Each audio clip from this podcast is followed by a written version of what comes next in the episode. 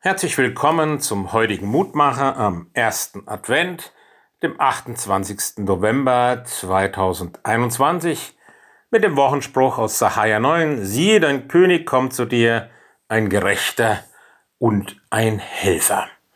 Eine frohe Botschaft, die der Prophet Sahaja damals seinem Volk mitgeben will.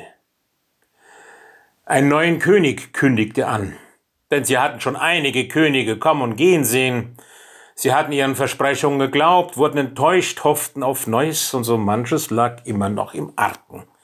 Auch bei uns. Die Pandemie dauert noch an, auch wenn wir anderes gehofft oder erwartet hatten. Wann wird das alles zu Ende sein? Ein paar Jahrhunderte später kommt einer auf einem Eselsfüllen dahergeritten, so ganz unköniglich, und sein Name ist Programm. Jesus, das bedeutet Gott ist Rettung. Mit großem Freudengeschrei wird empfangen und bald rufen sie dann, kreuzige ihn. Aber wieder erwarten kehrt bei einigen doch Freude und das Lachen zurück. Denn an Jesus hat sich bewahrheitet, was sein Name verheißt. Gott ist Rettung, selbst aus dem Tode.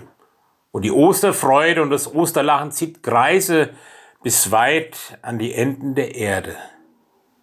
Ein paar Jahrtausende später haben wir Advent 2021.